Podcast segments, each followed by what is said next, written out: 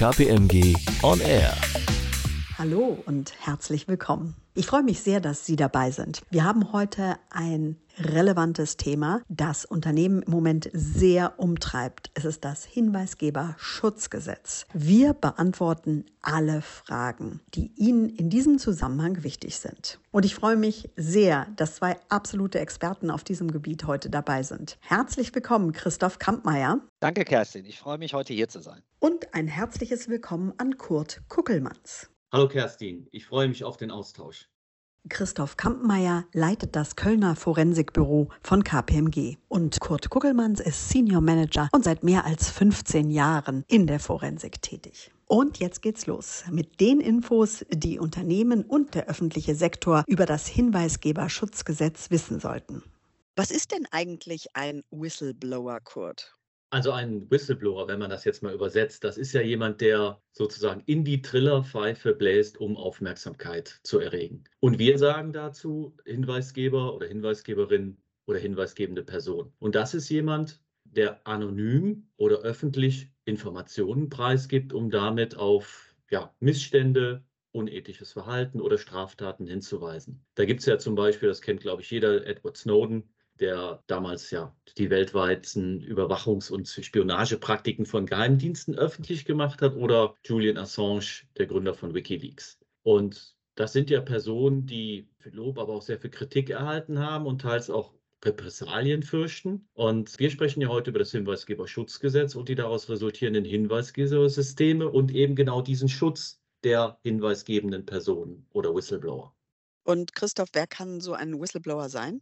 Ja, das ist in der Tat ein sehr großer Personenkreis und wir werden ja später dann noch auf das Hinweisgeberschutzgesetz kommen, was ja ganz aktuell ist. Und da ist nämlich jetzt auch mal eine Legaldefinition enthalten und das sind danach alle natürlichen Personen und um das mal ganz konkret zu machen, also in der Regel Arbeitnehmer und zwar von privaten und öffentlichen Unternehmen. Damit fallen also auch Beamte darunter, aber auch selbstständige Anteilseigner, Mitglieder von Verwaltungs-, Leitungs- oder Aufsichtsorganen in einem Unternehmen, Freiwillige, Praktikanten, Werkstudenten, also damit ein großer Personenkreis in Unternehmen, privaten wie öffentlichen, der Informationen im Zusammenhang, das ist jetzt sehr wichtig, mit seiner beruflichen, mit oder ihren beruflichen Tätigkeiten ergeben möchte.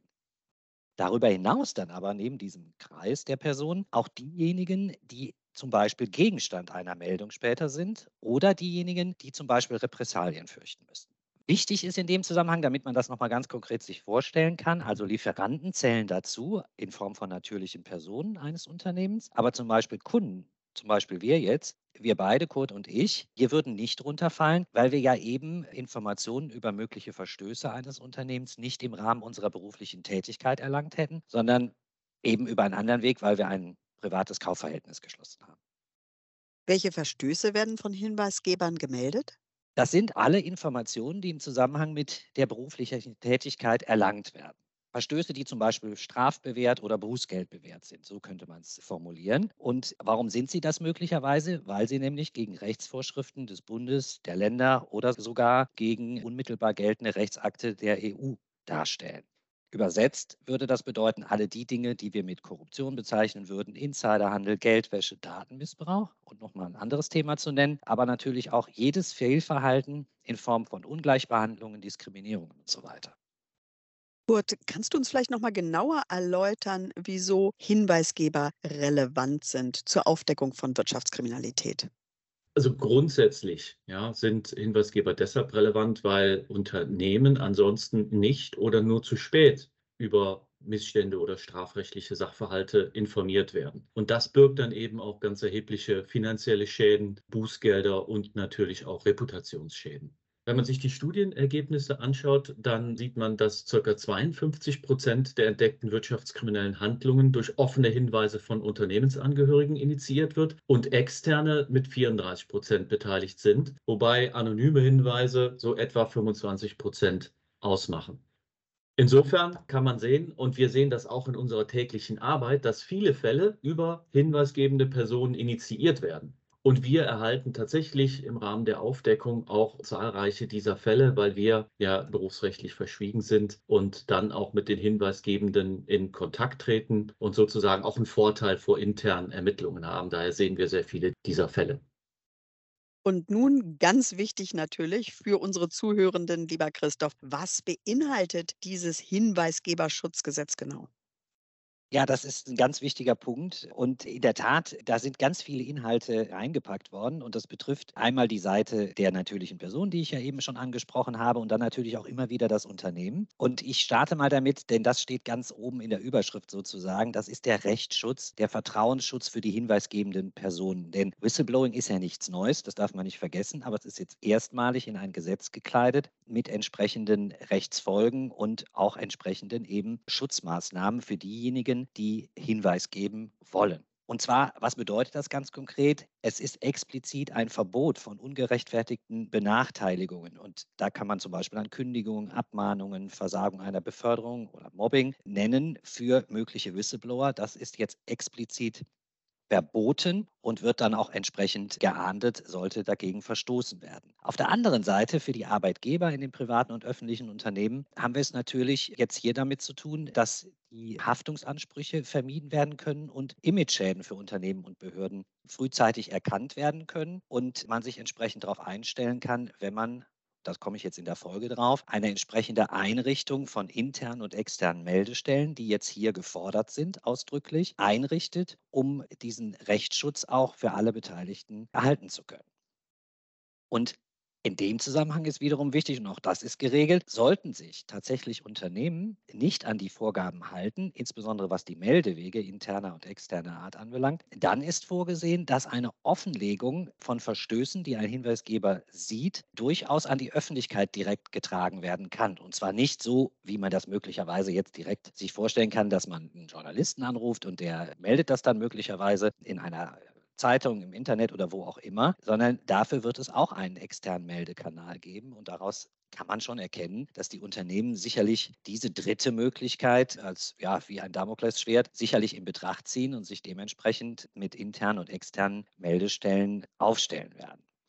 Wir haben alles das, was wir bisher besprochen haben, hat natürlich, und das will ich hier an der Stelle auch nochmal erwähnen, da gibt es Synergien zum Lieferketten-Sorgfaltspflichtengesetz. Und einige unserer Zuhörer haben möglicherweise den Podcast schon verfolgt. Da hatten wir auch über das dortige Beschwerdeverfahren gesprochen. Und natürlich gibt es jetzt mit Vorliegen des Hinweisgeberschutzgesetzes hier Synergien. Und wir gehen stark davon aus, dass die Unternehmen sich entsprechend aufstellen, indem sie genau eben diese Synergien, und da kommen wir später nochmal drauf, hier bewusst machen und dann im Rahmen der einzelnen Verfahren dort auch die Prozesse zusammenführen.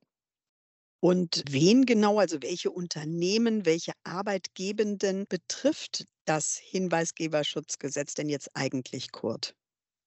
Das sind zum einen öffentliche oder private Unternehmen mit mehr als 250 Mitarbeitenden sowie Städte und Kommunen mit mehr als 10.000 Einwohnern. Diese sind, das ist jetzt wichtig, ab dem 2. Juli verpflichtet, ein Hinweisgebersystem einzuführen. Und dann gibt es eine Übergangsregelung, das betrifft Unternehmen mit 50 bis 249 Mitarbeitenden. Hier sieht das Gesetz eine Umsetzungsfrist bis zum 17. Dezember 2023 vor. Das bedeutet, dass jeder Arbeitgeber mit mehr als 50 ArbeitnehmerInnen verpflichtet ist, eine interne Meldestelle, also einen Meldekanal einzurichten. Und darüber können dann Arbeitnehmende und Personen Hinweise auf Verstöße melden, die im Zusammenhang mit ihrer beruflichen Tätigkeit Kenntnis von Straftaten oder Missständen erhalten. Unternehmen haben die Möglichkeit, die zentrale Bearbeitung von Hinweisgebermeldungen nach dem deutschen Hinweisgeberschutzgesetz zuzulassen. Das nennt sich Konzernprivileg. Das möchte ich an dieser Stelle sagen, denn das ist so in der EU-Richtlinie nicht geregelt und vereinfacht ist natürlich für Konzernstrukturen dann auch nur eine zentrale Meldestelle einzurichten. Welche Voraussetzungen an ein Meldesystem werden denn im Gesetz genannt, Christoph? Ja, das sind in der Tat auch hier wieder einzelne Punkte. Und ganz wichtig ist erstmal, und deswegen stelle ich das auch voran, also Meldungen müssen mündlich oder schriftlich erfolgen können. Das heißt, die Meldekanäle, über die wir jetzt schon mehrfach gesprochen haben, die müssen so eingerichtet sein, dass das entweder mündlich oder schriftlich erfolgen kann. Und da gibt es noch einen dritten Punkt. Wenn der Hinweisgeber ein persönliches Treffen wünscht, dann muss auch das natürlich unter den entsprechenden organisatorischen Voraussetzungen möglich sein. Also drei Wege insgesamt. Darüber hinaus ist auch nochmal ganz wichtig, dass anonyme Meldungen bearbeitet werden sollen durch die Unternehmen. Das ist deswegen an dieser Stelle zu erwähnen, weil die Meldekanäle im Gegensatz dazu nicht so ausgestaltet sein müssen, dass die Anonymität zu jedem Zeitpunkt gewahrt bleiben muss. Aber derjenige Hinweisgeber, der anonym bleiben möchte, der kann trotzdem darauf vertrauen oder gerade erst recht jetzt aufgrund des Gesetzes, dass seine Meldung, obwohl sie anonym ist, auch nachverfolgt wird. Von unserer Seite vielleicht auch dazu der Kommentar. Wir finden das besonders wichtig, weil natürlich, ich habe es eben schon mal gesagt, äh, Hinweisgebermeldungen, die gibt es schon immer und die erfolgen in der Regel auch anonym. Und insofern gehen wir schlicht auch davon aus, dass das zukünftig der Fall sein wird. Dann ist ganz wichtig, erfolgt die Meldung nicht anonym. Wir sprachen ja eben von dem Rechtsschutz. Dann ist natürlich sicherzustellen, dass die Vertraulichkeit in dem Umgang mit der Identität, die dann ja eben bekannt ist, gewährleistet ist. Und das Gleiche bezieht sich selbstverständlich auch auf den Inhalt dieser Meldung. Wenn man sich dann fragt, wo landet denn diese Meldung, wenn dann diese Kanäle installiert sind, dann ist natürlich wichtig, dass die entgegennehmende Stelle also die Meldestelle, dass da jederzeit eine Unabhängigkeit zu dem Hinweisgeber sichergestellt ist. Und letzten Endes kommen wir später sicherlich nochmal drauf, wenn wir vom sogenannten Case Management sprechen, eine entsprechende Kompetenz zur Weiterbearbeitung in dieser Meldestelle besteht.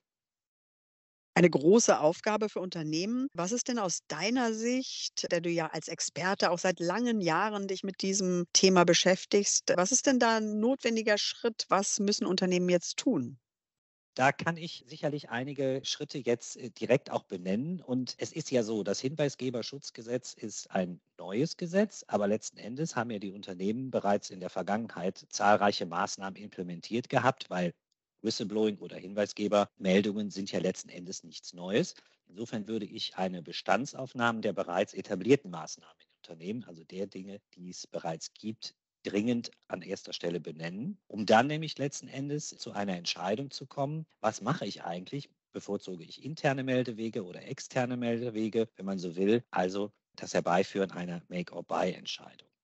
Ich hatte eben davon gesprochen, dass sowohl die mündliche als auch die schriftliche Einreichung von Hinweisen äh, vorgegeben ist durch das Gesetz. Und das bedeutet dann automatisch, und das würde ich mal als dritten Schritt dann hier an der Stelle benennen, dass eine entsprechende Implementierung eines technischen Systems sicherlich zu erfolgen hat, um das Ganze auch ans Laufen zu bringen. Und dann ist natürlich auch ganz wichtig, als einen vierten Punkt entsprechende Kommunikationsmaßnahmen im Unternehmen zu etablieren, um die Präsenz zu fördern. Auch von Unternehmensseite, das wäre von meiner Seite auch die Empfehlung, wirklich darauf hinzuweisen, es gibt hier sehr, sehr viel Positives, was ein Hinweisgebersystem anbelangt und damit auch wirklich jeder Arbeitnehmer, jede Arbeitnehmerin darüber Bescheid weiß. Und wenn wir jetzt mal einen Schritt weiter denken, dann kommt ein entsprechender Hinweis möglicherweise über den ein oder anderen Meldekanal, der eingerichtet wurde, zu dem Unternehmen. Und dann ist natürlich ein entsprechendes Empfangsmanagement zu etablieren. Wir sprechen hier, ich habe das eben schon mal kurz erwähnt, von dem sogenannten Case Management. Das heißt, wie wird dann die Meldung weiterverfolgt? Das geht letzten Endes auch mit entsprechenden Prozessoptimierungen, Richtlinienerstellungen, die das Ganze dann in die Unternehmenslandschaft, in die allgemeine Unternehmenslandschaft einbinden. Und ich würde an der Stelle mal damit schließen, dann muss sich das Unternehmen natürlich auch darüber Gedanken machen, was mache ich eigentlich, wenn ich jetzt einen Hinweis habe mit einem entsprechend substantiierten Inhalt, den ich nachverfolgen sollte. Dann brauche ich also entsprechende Maßnahmen, wie mögliche Sonderuntersuchungen dann angestoßen werden können, beziehungsweise wenn ein Blick in die Vergangenheit, aus welchen Gründen auch immer, vielleicht gar nicht angeraten ist, dann vielleicht auch in die Zukunft und dass ich mir dann als Unternehmen darüber Gedanken mache, wie kann ich entsprechende Präventionsmaßnahmen etablieren, erarbeiten, umsetzen, um es in der Zukunft nicht mehr zu diesen genannten Verfehlungen kommen zu lassen. Welche Tipps hast du denn für Entscheidungsträger, Entscheidungsträgerinnen, Kurt? Wie bekommt man ein gutes Meldesystem hin? Also da gibt es natürlich sehr viele Punkte. Also die wichtigste oder das Wichtigste ist natürlich, aber das versteht sich von selbst erstmal, dass die gesetzlichen Anforderungen erfüllt sind. Darüber hinaus gibt es eine ganze Reihe weiterer Punkte. Darunter ist wichtig, dass man einen, ja, ich sag mal, niederschwelligen Zugang hat, also das System direkt auch verfügbar ist für die Mitarbeitenden und auch die übrigen betroffenen Hinweisgebenden. Und dass dieses System benutzerfreundlich gestaltet ist, heißt, dass es in der Anwendung einfach ist, dass man versteht, wo welche Informationen einzutragen sind und überhaupt auch, dass man versteht und weiß, wo dieses System denn zur Verfügung steht. Ja. Das wiederum impliziert natürlich, dass die ArbeitgeberInnen tatsächlich dann auch den Mitarbeitenden das entsprechend kommunizieren müssen. Ansonsten, was ist weiterhin wichtig? Die Empfangsstelle muss unabhängig sein und muss über qualifiziertes ja, Personal verfügen, sodass dann eben auch die einzelnen Hinweise entsprechend bearbeitet werden können. Es muss eine datenschutzkonforme Verarbeitung und auch Aufbewahrung sichergestellt sein. Und dazu gehört dann eben auch die Anonymität des Inhalts und der hinweisgebenden Personen muss sichergestellt werden.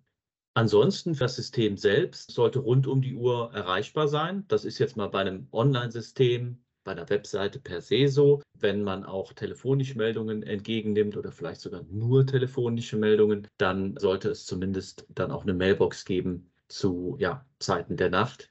Ansonsten verschiedene Sprachen müssen verfügbar sein. Das kann man sich vorstellen, dass jetzt hier Deutsch und Englisch alleine nicht ausreicht. Also sollten zumindest die Sprachen, in denen ein Unternehmen tätig ist, mindestens abgedeckt sein. Darüber hinaus möglicherweise auch weitere Sprachen, um halt eben dann auch wieder diesen niederschwelligen Zugang sicherzustellen.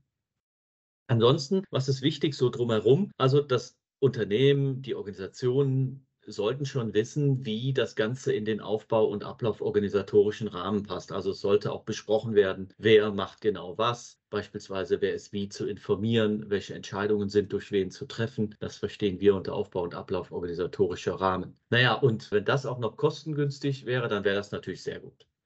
Wie muss ich mir denn das jetzt konkret vorstellen, Kurt? Wie wird mit den Meldungen umgegangen?